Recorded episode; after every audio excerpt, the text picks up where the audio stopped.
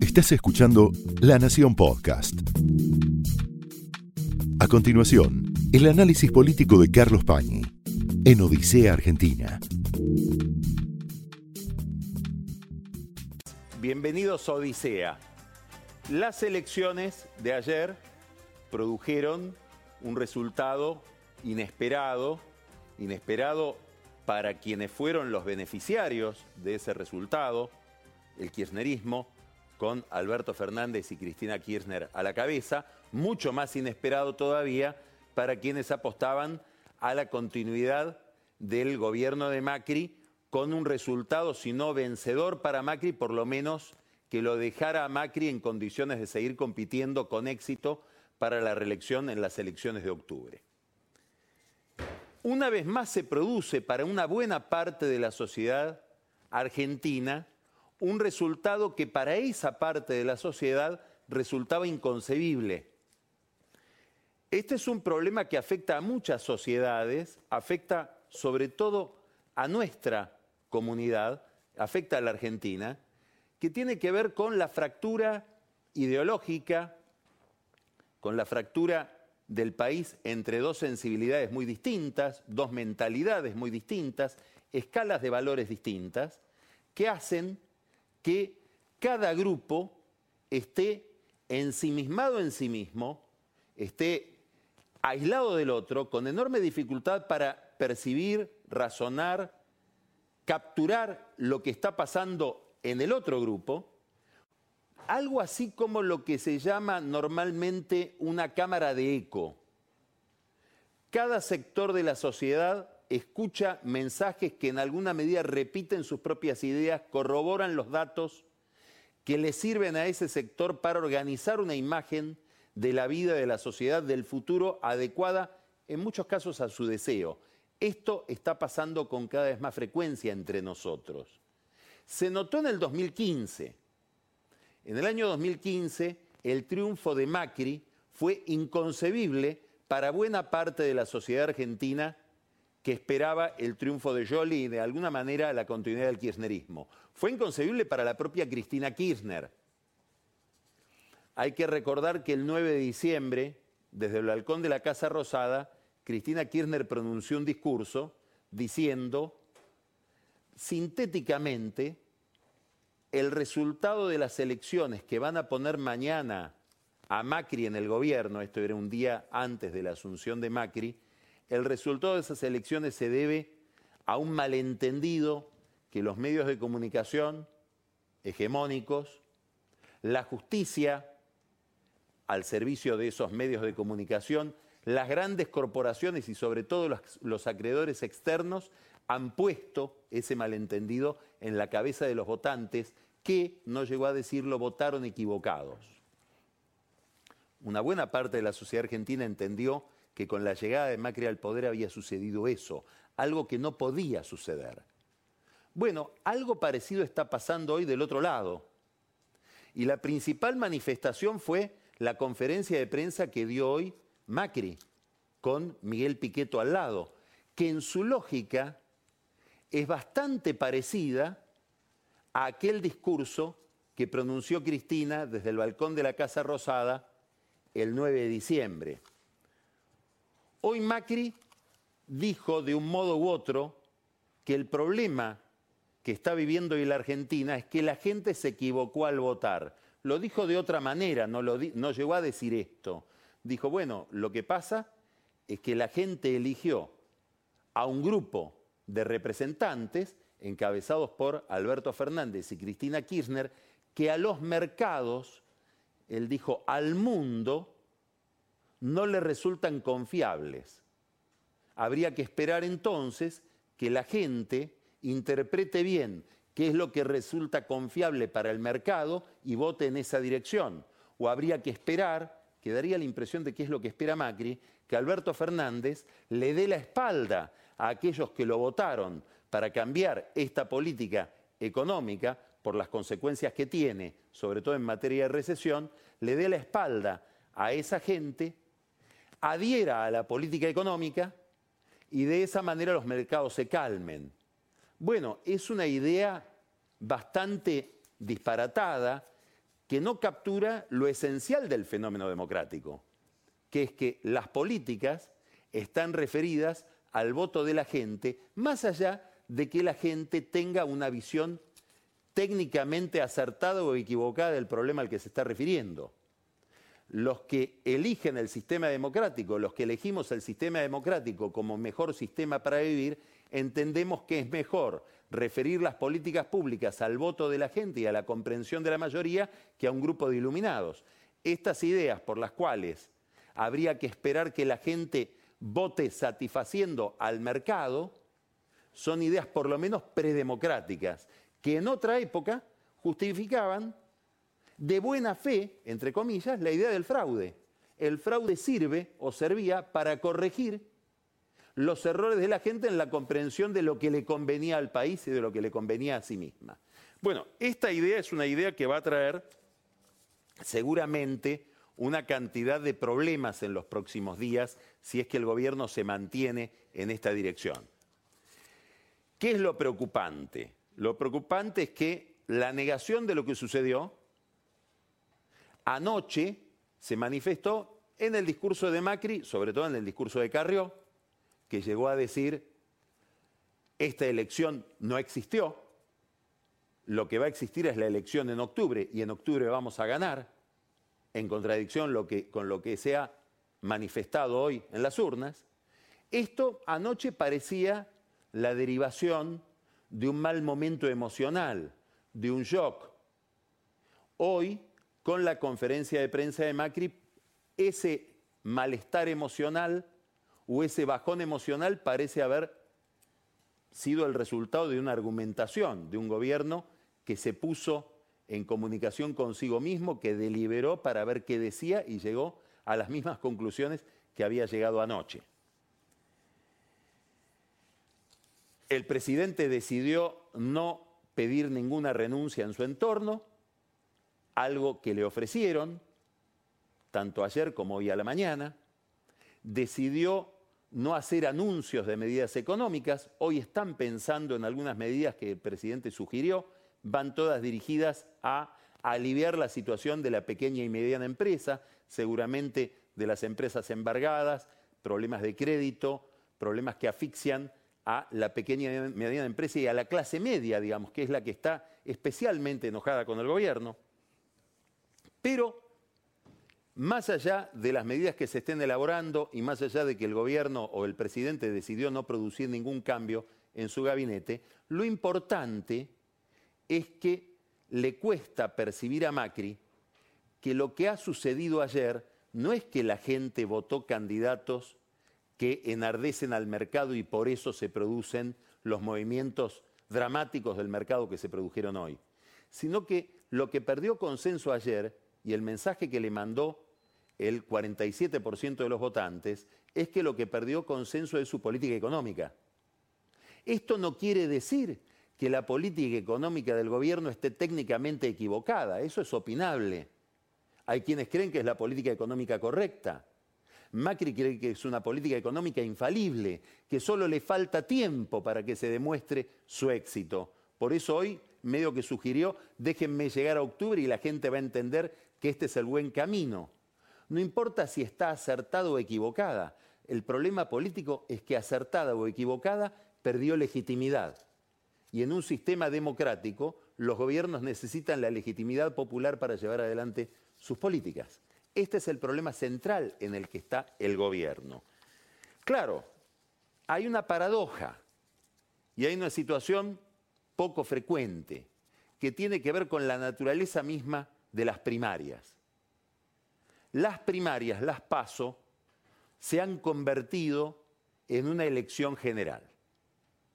Cuando ocurre una elección general con el resultado de ayer, lo que sucede habitualmente es que los gobiernos se preparan para una transición en la que suponen van a tener que entregar el poder a una fuerza política de signo contrario que es la que se impuso en las urnas. El gobierno de Macri, o Macri, está ante esta paradoja. Tiene que pensar obligatoriamente en una transición, porque los números de ayer indican que es casi imposible revertir ese resultado y le va a tener que entregar el poder a Alberto Fernández, pero al mismo tiempo sigue estando en campaña porque va a haber elecciones en octubre y en octubre va a haber elecciones de intendentes, de senadores, de diputados, eminentemente una elección en la ciudad de Buenos Aires donde posiblemente se juegue el destino del único líder de Cambiemos o de Todos por el Cambio o del PRO que quede bien parado en toda esta avalancha que el gobierno recibe en contra. Entonces, aquí está la contradicción. Si me entrego a gobernar para terminar mi mandato en orden y entregar el poder en orden, tengo que llegar a un acuerdo con Alberto Fernández porque le guste a Macri o no, y le guste a quienes están con Macri o no, Alberto Fernández hoy la gente lo dotó como el único proveedor o el más importante proveedor de gobernabilidad que puede encontrar Macri y su equipo. Ahora, si el gobierno está en modo electoral, lo que va a tratar es de competir, de rivalizar y de criticar a Alberto Fernández, con lo cual es un enorme estímulo para que él no preste ningún grado de gobernabilidad, que es lo que se espera que suceda. Hoy la conferencia de prensa de Macri va en la dirección que estamos señalando. Lo que eligió fue denostar a Fernández y decir es el culpable de lo que están pasando en los mercados. Y esto es una prueba de lo que va a terminar pasando y de lo que ustedes, los argentinos, van a sufrir si gana Fernández al final del camino. Y lo que es más probable, lo más probable es que gane.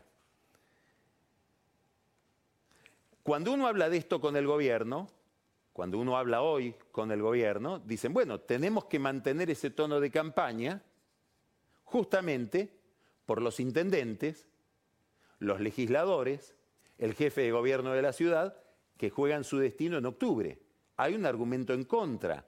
Si el camino elegido por el gobierno es no prestar atención a los problemas de gobernabilidad, es no prestar atención que a, las consecuencias económicas que van a tener estos movimientos de mercado, lo más probable es que las elecciones de octubre, para esos candidatos a intendentes, a legisladores y para el propio jefe de gobierno, sean más dramáticas que las de ayer. Centralmente Horacio Rodríguez Larreta ayer sacó 46% de los votos y si el gobierno sigue por este camino de una especie de alienación respecto de lo que pasa y del mensaje que ha recibido, no habría que sorprenderse de que la reta saque menos votos en octubre de los que sacó ayer. Esta es la paradoja. En la medida en que el gobierno rivaliza con Fernández, probablemente pierda más votos. Lo mismo sucede, en otra medida, en la relación entre el gobierno y la baña. ¿Por qué? Macri llamó a la baña, hablaron de encontrarse, en el entorno de Macri, probablemente en el propio Macri, existe la fantasía de que la baña desista de competir para octubre de tal manera que los votos de la baña vayan automáticamente a Macri. Todavía no está demostrado que esos votos de la baña hoy, con los resultados de ayer, vayan a Macri. Pero en el entorno de la baña y el propio la baña dicen, no, ahora tenemos una gran oportunidad para seguir compitiendo. No porque vayamos a ganar, pero sí podemos sacar más legisladores, tener más influencia, constituir una fuerza más voluminosa. ¿Por qué? Y porque Macri perdió el principal encanto que tenía, que era el ser el único que ante el, ante antikirchnerismo estaba en condiciones de ganarle a Cristina. Hoy ese encanto se perdió y nos da a nosotros, piensa la gente de la baña, la posibilidad de avanzar en la carrera. Hay quienes piensan más que eso. Luis Barrio Nuevo, que es una figura central en el entorno de la baña, y posiblemente sea quien más lo ha sostenido en todo este tiempo materialmente, cree que las cosas deben ser al revés. Que el que, que se debe bajar es Macri y todo el oficialismo ir detrás de la baña porque tiene mayor posibilidad de ganarle al kirchnerismo que la que tiene el propio Macri. Quiere decir que también en la interlocución entre el gobierno y quien salió tercero empieza a haber un enorme malentendido. Dentro del propio oficialismo, todo esto se va a empezar a notar, sobre todo si las variables de la economía no son las que Macri espera, y probablemente no sean las que Macri espera. ¿Qué quiero decir con esto? Ya ayer había un enorme malestar en el entorno de María Eugenia Vidal. Corrió el rumor de que María Eugenia Vidal había dejado trascender, enojada por el resultado de la elección, un enojo que Vidal trae desde hace bastante tiempo por resultados de una política para la que ella siente no ha sido consultada y que la tiene ella como principal víctima, dejó trascender en su entorno Vidal que posiblemente no quisiera competir en octubre. Esto después fue corregido. Carrió ayer cuando apareció en el escenario pidió que Vidal la acompañara. Vidal no la acompañó. Hoy el gobierno tenía previsto una reunión de gabinete para las 11 de la mañana. La postergó a las 4 de la tarde esperando qué decía Vidal desde La Plata. ¿Qué quiero decir? Que empiezan a reaparecer o, a aflorar disidencias que conocimos públicamente hace apenas dos meses, cuando las variables económicas estaban en una situación de volatilidad, sobre todo el tipo de cambio y la inflación, que después se serenaron. ¿A dónde estoy apuntando? Que posiblemente si las variables económicas, inflación, tipo de cambio, movimientos del mercado en acciones, títulos, recesión, siguen el camino que iniciaron hoy, la candidatura de Macri va a volver a ser puesta en cuestión cuando por mucho menos se hablaba de un plan B corta con Vidal o de acercar a la baña a Cambiemos para que hubiera una interna entre Vidal y la baña hace apenas dos meses, en un panorama económico que era mucho más tranquilo que el que vivió hoy el mercado. ¿A qué me estoy refiriendo con lo de hoy en el mercado? Hoy en la Bolsa de Buenos Aires se registró una caída histórica a nivel internacional. Si vamos a las últimas décadas, la mayor caída de una bolsa se produjo en 1989 en Sri Lanka. Estamos hablando de 68 puntos de caída. Bueno, hoy el mercado en Buenos Aires, el Merval, cayó 48 puntos. Para buscar la caída siguiente, y esto explica muy bien cuál es la reputación de la Argentina a nivel internacional en el mundo financiero, hay que ir también al Merval, 2002, 45%. Más allá de eso, son caídas de menor nivel. Quiere decir que hoy el mercado de acciones en Buenos Aires protagonizó un derrumbe récord a nivel internacional. Hubo además un segundo problema, delicadísimo, es el problema al que está apuntando Fernández y al que apuntan muchos economistas del oficialismo, solo que no lo dicen en público, que es el problema de las LELIX, es decir, de los instrumentos en pesos que el Banco Central le vende a los bancos para mantener alta la tasa de interés y que los pesos no se vayan a la compra de dólares. Hoy el Central hizo una oferta en una licitación del ELIX poniendo la tasa muy por encima de lo que estaba, en 74%, pasó de 60 a 74 y consiguió solamente renovar el 10% de las LELIX que pensaba renovar. Acá hay un punto muy delicado que tiene que ver con la situación de los bancos y que explica la caída dramática de la acción, por ejemplo, del Banco de Galicia, que tuvo un derrumbe del 50% hoy en el mercado.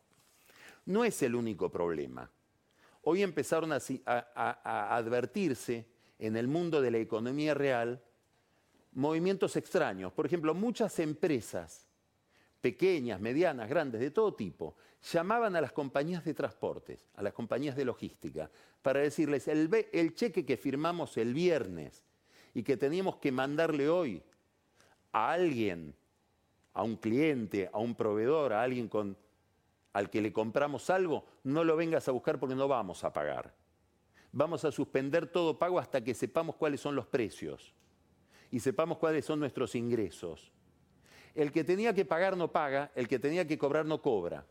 El que tenía que vender no vende porque no sabe cuál es su costo de reposición. Y el que tenía que comprar no compra a la espera de un precio mejor. ¿Qué quiero decir? Que empieza a haber un problema de precios y un problema de capital de trabajo. Nadie presta y esto produce más recesión de la que había. Y este proceso recesivo puede ser muy rápido.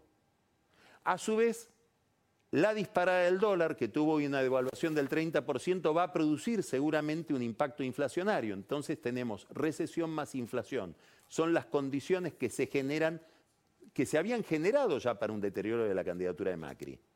Bueno, todo esto es lo que estamos viendo en el contexto económico y que exige una respuesta del gobierno respecto de qué piensa hacer con esta situación. Fernández hoy tuvo conversaciones a la mañana con gente amiga de él, ligada al mercado financiero, que le decían, con la mejor buena intención, Alberto, ¿por qué no decís algo? ¿Por qué no mandás un mensaje a Wall Street dando una idea de lo que pensás hacer, dando una idea de que sos un candidato moderado, de tal manera que no se produzca este derrumbe? Y Fernández dice, no, lo primero que quiero es que ese mensaje lo dé el gobierno, porque el gobierno es el que recibió un rechazo para su política. ¿Cuánto tiempo Fernández va a poder mantener esta posición? Que visto desde un punto de vista maquiavélico es la de los que dicen está esperando que todo se derrumbe, que todo se deteriore más, para que el gobierno salga más destruido del poder y él tener una gran transferencia de poder que le facilite más los ajustes que va a tener que hacer inevitablemente. Están los que dicen, no, es un gesto de responsabilidad. Porque, ¿Por qué él, que va a tener que hacer una gestión muy dificultosa, sobre todo al comienzo, va a gastar parte de su capital político en un Macri que solo lo está acusando de ser el culpable de todo? Más allá de cuál sea la responsabilidad o el maquiavelismo de Fernández, lo cierto es que él pretende quedar aislado, no contaminarse con una crisis que lo afecta a Macri habrá que ver hasta qué punto los empresarios que tienen comunicación con Fernández en algún momento no le digan, mira, la pérdida de valor de nuestras empresas es tan grande que más allá de que te convenga o no te convenga, tenés que intervenir en beneficio de un orden económico general. Al mismo tiempo que se producía esta conversación entre Fernández y estos amigos, Guillermo Nielsen, que es uno de los hombres que rodea a Fernández en el campo financiero, hablaba con fondos de Wall Street, no para emitir ningún mensaje, sino para más bien captar la temperatura y la lógica que tiene el mercado financiero en el comportamiento que tuvo hoy, que fue dramático. Claro, tampoco en el mundo kirchnerista, en el entorno de Fernández, en el entorno de Cristina Kirchner, se suponía que el resultado iba a ser tan contundente como el de ayer. Y esto puede abrir paso también a un replanteo de la estrategia política del kirchnerismo. ¿En qué sentido? ¿Por qué Fernández es el candidato? Bueno, básicamente Fernández es el candidato porque Cristina Kirchner partió en su estrategia de una hipótesis. El nivel de repudio que hay en la sociedad argentina a mis ideas, a mi gobierno, a mi imagen moral, a lo que se, concibe en buena parte de la sociedad argentina como un colapso o un boom de corrupción que hubo en los 12 años de administración kirchnerista, hacen que yo no pueda llegar a gobernar el país porque perdería la elección. Tengo que dar un paso hacia atrás y poner a alguien que justamente por haberme criticado puede alcanzar los votos que a mí me resultan muy esquivos, que me resultan inaccesibles. Bueno, un resultado como ayer puede hacer que ella revise esta impresión, que revise esta hipótesis y diga la verdad que aún siendo candidata yo me hubiera ido bien o mejor. Quiere decir que hay más margen que el que nosotros suponíamos, puede pensar ella, para nuestras ideas, nuestros programas y nuestra orientación económica y en general política puede ser que la gente esté demandando o que una mayoría de la gente esté demandando lo que yo pensé que estaba repudiando. Esto puede hacer que haya una mayor presión o un mayor condicionamiento por parte de Cristina Kirchner y el principal instrumento de intervención que ella tiene en el proceso político, que es la cámpora, frente a Fernández. De hecho, anoche hubo una gran exhibición de poder de Máximo Kirchner y sus compañeros más inmediatos en la de la cámpora cuando se hizo el cierre del comicio.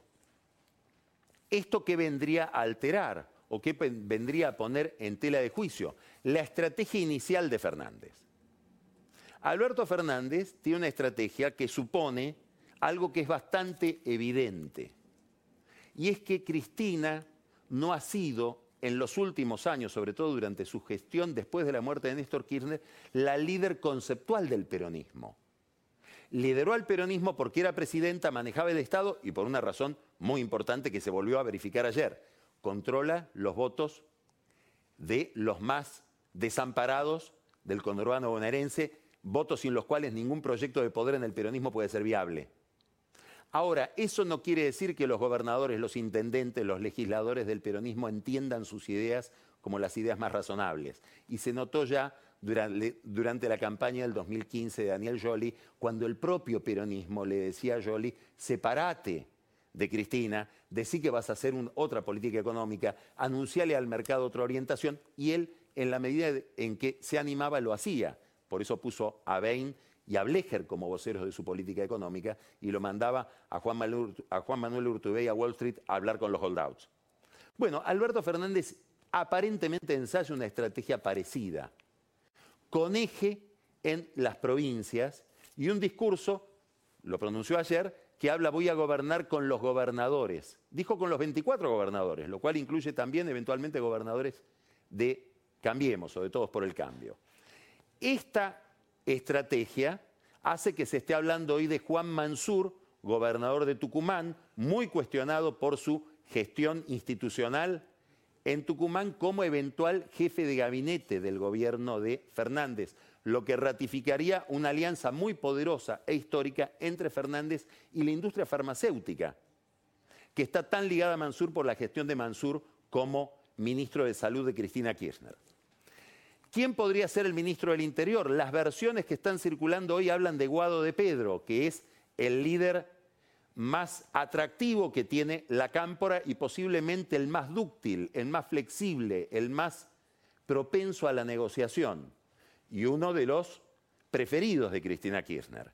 Se habla de León Arlanian como ministro de Justicia, Jorge Argüello va a tener algún rol en la política exterior, sea como canciller o como encargado de la política exterior en la Casa Rosada. Estamos hablando de algo que parece inevitable, que es la llegada de Fernández al poder. Eduardo Valdés, que fue embajador de Cristina Kirchner en el Vaticano y jefe de gabinete de Rafael Bielsa en la Cancillería, va a ocupar un lugar muy importante al lado de Fernández porque fue el hombre que le aconsejó a Cristina recuperarlo, Alberto, no me extrañaría que fuera secretario general de la presidencia, es decir, el hombre que está al lado del presidente y que lo asiste en la política cotidiana. Habrá que ver qué rol ocupa Tayana, también posiblemente ligado a la política exterior, y hablamos de Guillermo Nielsen, no sabemos tampoco qué lugar va a ocupar, pero ahí está en el equipo de Fernández junto a otros economistas. ¿Qué se ratifica con la elección de ayer? Que la Argentina está fracturada entre dos universos que, como decíamos al comienzo, le, cuesta mucho entenderse, organizan los datos de otra manera, les cuesta mucho suponer a un universo que está pensando el otro, interpretar y prever lo que está eh, pensando el otro. ¿Por qué? Porque el motor de la política argentina, igual que la política brasileña, igual que lo que sucede en tantos países de Europa, en Estados Unidos, el motor es el repudio. Cada grupo vota por alguien que impide la llegada del otro. Es más importante que no llegue el otro a que llegue el mío. Ese repudio se explica porque los dos protagonistas más importantes de la escena, tanto Macri como Cristina Kirchner, tienen altísimos niveles de impopularidad y de rechazo. Y esto explica que votar por ellos a mucha gente les dé vergüenza. Y probablemente esto es lo que está detrás, ahora lo vamos a hablar con Alejandro Katterberg, de los problemas que tienen los encuestadores para capturar la opinión del electorado y poder predecir resultados. El nivel de repudio es tan grande, la mala imagen o la mala fama de los principales protagonistas de la escena es tan grande que impide que mucha gente confiese a quién va a votar. Este esta peculiaridad, este rasgo de la política argentina, deriva en otra cuestión, que tiene que ver con la legitimidad de las gestiones, con la viabilidad de las administraciones. Cada grupo político contrata a un San Jorge para que mate al dragón. Y una vez que San Jorge mató al dragón, no sabemos para qué lo tenemos a San Jorge. Si el único mandato que le damos a un candidato es que impida que llegue el otro, ese mandato se agota en el momento en que ese candidato triunfa en la elección e impide la llegada del otro. Después ese hombre o esa mujer tiene que hacer cosas que no necesariamente fueron materia explícita de un contrato con aquellos que lo votaron. Esto le pasó a Macri. La caída de Macri empezó mucho antes de abril del año pasado, cuando empezó la volatilidad del dólar. Ya después de diciembre, Macri se estaba deteriorando porque para buena parte de la sociedad que lo había votado en el 2015 había cumplido con su cometido que era terminar con Cristina Kirchner aparentemente el 2017. Los que votaron a Alberto Fernández en, en su gran mayoría le están pidiendo sacarlo a Macri del poder. Habrá que ver si Fernández logra, una vez que lo saque a Macri del poder, que le convaliden todo el resto del contrato. Esto fue el análisis político de Carlos Pañi en Odisea Argentina, un podcast exclusivo de La Nación. Escucha todos los programas de La Nación Podcast en www.lanacion.com.ar. Suscríbete para no perderte ningún episodio. Estamos en Spotify, Apple Podcast, Google Podcast y en tu reproductor de podcast favorito. Seguí escuchando La Nación Podcast.